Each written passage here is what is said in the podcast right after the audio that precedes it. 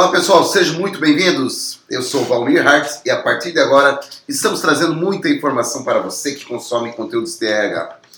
Né? E hoje serei o porta-voz do segundo programa Single Talks Podcast. Sim, mais uma super novidade nas mídias digitais Single. E como você já sabe, faremos programas quinzenais com conteúdos para o público DRH. Então vamos lá, sem mais delongas, vamos apresentar o restante pessoal da bancada aqui Single. Conosco está o diretor da Singo, Evandro Sete. Olá, bom dia pessoal, muito bom estar aqui com vocês hoje.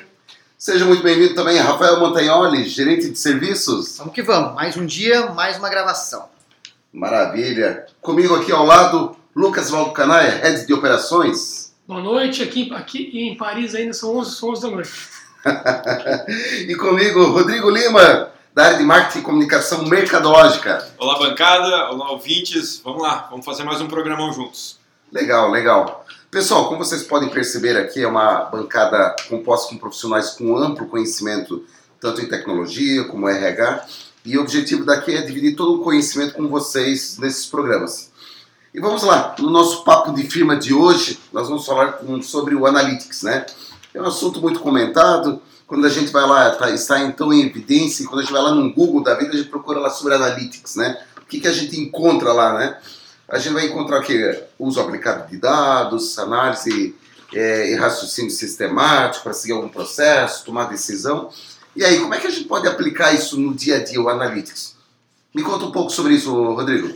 Então, seguindo essa linha que você comentou, eu acho que é muito importante a gente dividir uma frase com o pessoal. Uma frase que eu gosto muito do Peter Drucker. Ele comenta algo mais ou menos assim, que se você não pode medir, você não pode gerenciar.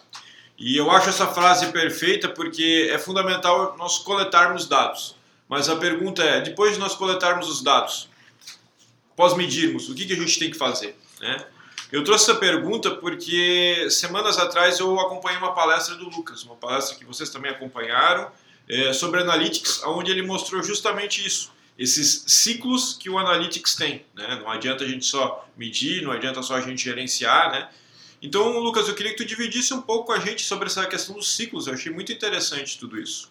Claro, cara. É, na, na verdade, assim, o ciclo ele começa antes da coleta, você precisa definir os seus objetivos, né? É, e aí depois você precisa assim coletar os dados, ver se eles existem, né?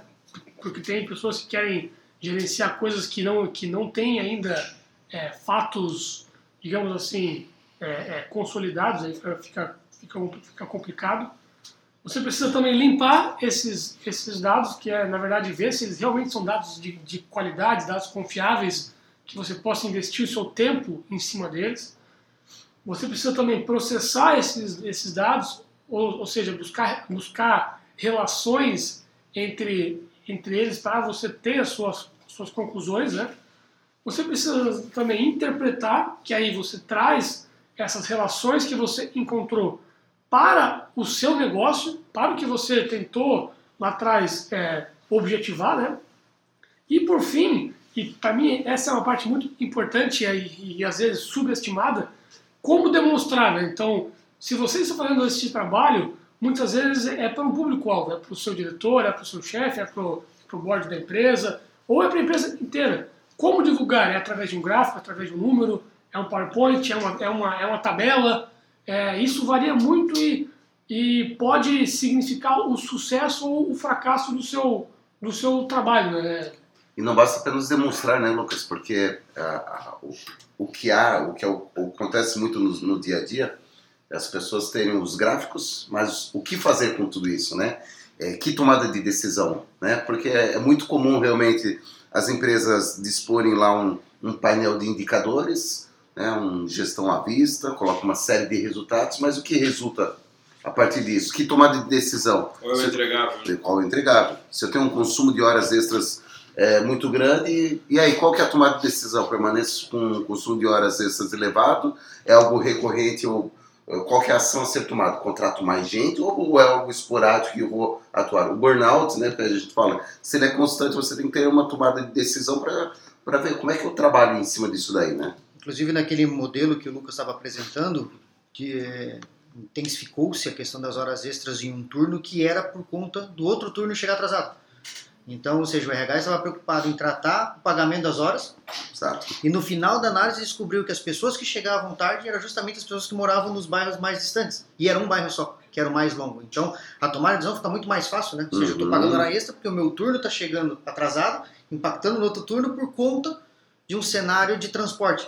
A tua decisão fica mais assertiva quando você passa, como o Lucas mencionou ali, fazendo todo o ciclo de análise desde a busca até encontrar o problema. Aí o trabalho é no transporte, ou se você vai ter que ter um sistema mais rígido de ponto eletrônico com, né, com, com a questão de, de atrasos, né, você vai ter que ser mais rígido, porque para realmente é, não impactar no outro turno, que é o que ocasionou as horas extras. Né? É um ponto que a gente tem que considerar, eu acho que o que vocês comentaram é extremamente relevante e é a grande evolução que as empresas hoje precisam ter, ou seja, diferente de um BI que nós chamávamos antigamente, né, que na verdade eram gráficos bonitos com um monte de informações, que no fundo efetivamente é uma fotografia de um cenário passado.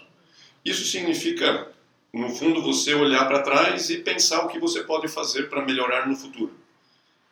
O Analytics ele vem com uma proposta diferente. E isso que nós precisamos é, entender e fazer uso mais constante, que é exatamente não você simplesmente olhar para o passado, mas você olhar para o presente.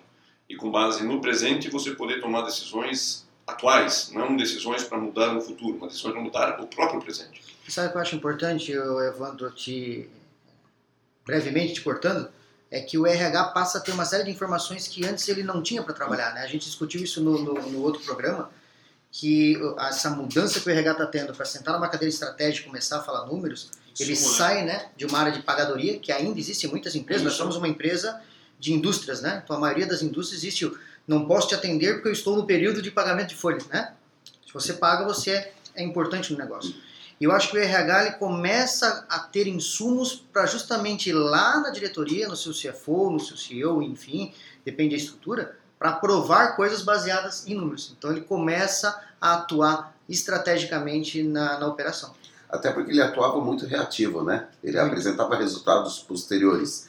Agora ele começa a utilizar esses insumos para ter alguma tomada de decisão, alguma ação, né? E apoiar o, o- o- a corporação, né? Então, assim, você só tem taxas para pagar, né? Imagina você é uma área que você tem que dizer, o governo me pediu isso, o sindicato isso, eu tenho que pagar isso, né? E de repente você inverte, né? Preciso investir nisso. É, é, essa é a grande diferença O- entre um RH que vai entregar planilha com informações e vai ser um, uma área, digamos assim, de fornecimento de dados para que as outras pessoas possam apoiar e tomar decisão, ou pode ser uma área que vai se antecipar às situações e vai levar uma visão já identificada e compilada e direcionada. Ou seja, um RH mais voltado para a estratégia da empresa, não um RH voltado para a operação da empresa. E sabe uma coisa bacana? Esses dias um cliente nosso ligou pra gente. Aí eu venho do mundo da TI, né? Vocês sabem. E aí ele, é, e ele é um cara da TI, né? Ele falou assim, Rafa, me explica uma coisa, por que, que o cara lá do RH tá tratando um BI de vocês? Não, não é um BI nosso. É um processo de análise de dados que no nosso produto tem para ajudar.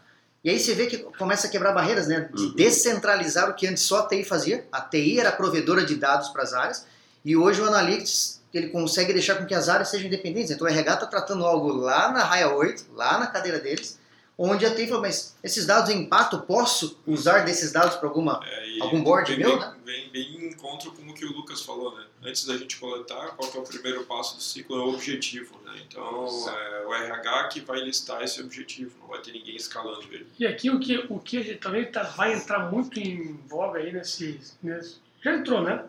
É, é, é, a- é a questão do, da sensibilidade desses, é, desses dados, né? Porque é, tem toda uma, uma parte ética quando você fala de analytics voltado para pessoas. Então, é, a TI pode ter acesso a esses, a esses dados? LGPD em cima, né? Muitas vezes não. Então, é, as pessoas, os, os seres humanos, é, os CPFs, né, estão cada vez mais protegidos com relação ao estudo baseado em seus dados, né, é, divulgação. Então, toda essa, essa questão ética também é um ponto a ser, a ser, a ser pensado numa estratégia de análise de dados. Por isso que é importante a gente sempre ter em mente que, de novo, eu volto no tema de que Analytics não é BI, Analytics não é ferramenta de visualização. Porque quando você trata no BI, você precisa de alguém para extrair dados, de alguém para fazer a, a, todo aquele informatiquez necessário para pegar informações. Quando a gente fala em informações voltadas para gestão de pessoas, essas informações, como o Lucas falou, muitas vezes são restritas, são controladas e não pode ser disponibilizada para qualquer pessoa. Sim. Então, o Analytics tem que ser entendido como um recurso, como uma funcionalidade, como um benefício da própria função do RH e não uma ferramenta externa que vai fornecer o conteúdo. Aqui nós estamos falando até, até de RH, né? Mas vamos, vamos usar esse contexto aqui e como é que nós utilizaríamos esse o Analytics no nosso dia a dia, né? Porque o Analytics ele serve aí para vários negócios, áreas, setores, né? E às vezes até o pessoal questiona, né? E aí, vocês usam o próprio Analytics de vocês para o seu dia a dia, né? Como é que nós aplicamos isso? Como é que a gente acaba aplicando no nosso dia a dia aqui dentro da Single Analytics? Vocês poderiam me citar alguns fatores, talvez dentro da área de projetos, Rafael? É fácil, tá? A área de projetos onde a gente mais usa dados, justamente por tratar de rentabilidade, né? Então hoje o projeto ele entra com, com um pote de dinheiro, ele precisa sair com dinheiro. Isso é normal em qualquer gestão de projeto. Claro. Você precisa gerar lucratividade dentro daquilo, né? E aqui na Singo a gente usa isso de uma forma mais avançada. A gente consegue identificar o que o cliente está usando, como ele está usando, aonde as horas estão sendo colocadas, qual é a matriz de, de relação de esforço é, de consultor para projeto e a gente consegue apresentar isso não só para um nível de diretoria que está acompanhando a nossa Sim. área, mas também para o cliente para ele entender qual é o caminho do projeto onde vai chegar. Então, é, a gente usa muito, sim, o Analytics Legal. aqui na, na área de projetos da Sim. Bacana. Até cito um exemplo dentro da área de, de suporte muito utilizado para a gente medir quais são os assuntos mais demandados e elas podem é, originar o quê? É, wiki, onde eu preciso gerar um certo conteúdo, quais são os assuntos muito demandados dentro da área de suporte, como é que nós vamos direcionar? Se está faltando capacitação, se está faltando alguma pílula do conhecimento, a gente pode medir, ou ainda assim, né, verificar quais são os clientes com maior número de demandas para tratar na causa, né, efetivamente, e poder fazer uma abordagem para, o, para esse cliente propriamente dito. E certamente aí, Lucas, dentro da área de outros projetos também É. temos isso, né? Cara, assim, é, ali eu vou, eu vou falar um pouquinho de produto, né? Produto é, é dados, não, não tem, Certo. assim, a gente vai investir dinheiro da empresa, então, é, se a gente vai investir di- dinheiro na empresa, a gente precisa saber onde a gente está investindo, né? Então, pesquisas mercadológicas, dados de consumo, é, dados que vêm de projetos, dados que vêm de suporte, dados que vêm de comercial, é, nenhuma decisão da área de produto que, no fundo, é um investimento, né? tem que ter ROI, é baseado em achismos. O achismo está lá no topo da pirâmide, lá, que é onde, o, onde o, a estratégia da empresa tem uma, uma visão. Dali para baixo é tudo dado, não, não dá. Então, para, para é, é inerente à, à área de produto você ter muito acesso muito trabalho com, com dados. Tá? Legal. É, na minha área aqui a gente tenta trabalhar uma estratégia mercadológica justamente para poder trazer mais leads, trazer mais prospects, possibilidades de novos clientes para, para sim. E com isso a gente faz campanhas, né? desenvolvemos campanhas, trabalhamos segmentação e o nosso objetivo é tentar gerar é, mais prospects, mais leads e temos que medir. Né? A partir do momento que a Singo faz um investimento é, em publicidade paga, nós trabalhamos com uma série de canais. E a gente tem que entender qual canal está performando mais, qual canal está performando menos, porque no fundo é como se fosse uma bolsa de valores. Né? A gente redireciona esse mesmo dinheiro, esse mesmo investimento para os canais que estão sendo mais assertivos. Então, é, dentro da área de estratégia, dentro da área de segmentação, nós também utilizamos muito isso para poder chegar no público-alvo que a gente gostaria de impactar. Legal, eu gostei dessa essa analogia que o Rodrigo fez da bolsa de valores, porque o Analytics ele tem que ser parecido com os gráficos da bolsa de valores. Exato. Informações que em tempo real estão mudando e estão nos dando um direcionamento do que fazer. E se a gente for olhar para dentro da nossa casa, usando a, a nossa solução padrão, isso já nos demonstra realmente o nosso dia a dia cruzando informações entre o quadro de colaboradores, os projetos que o Rafael comentou, o faturamento, a alocação, a disponibilidade, as vendas, o marketing. Essas informações estando vivas no dia a dia é, nos ajuda a tomar decisões no meio do mês para que a gente possa alcançar e, digamos, buscar os objetivos que nós traçamos para o próprio mês. Ou seja, não, não, é, de novo, eu volto naquele tema de não é uma fotografia do passado. é um cenário presente, Tempo real. É em tempo real. Então, esse, é o grande papel do Analytics. É esse uso que nós fazemos no dia a dia que faz a real diferença. É que depois que passou não adianta mais, né? Na Exato. verdade, a, ação precisa ser efetiva, né? Depois que ele morreu, não, não adianta, não ressuscita o bicho. Maravilha, maravilha, pessoal. O papo está muito bom, mas nós precisamos encerrar por aqui, até porque daqui 15 dias teremos muito mais. Então fiquem ligados, pessoal. Agradeço a todos aqui da bancada por mais esse bate-papo maravilhoso. Fiquem ligados em nosso canal, compartilhem o material com as pessoas que vocês acreditam que possam curtir também esse programa. E até breve, pessoal. Valeu! Valeu! Um Valeu. abraço a todos.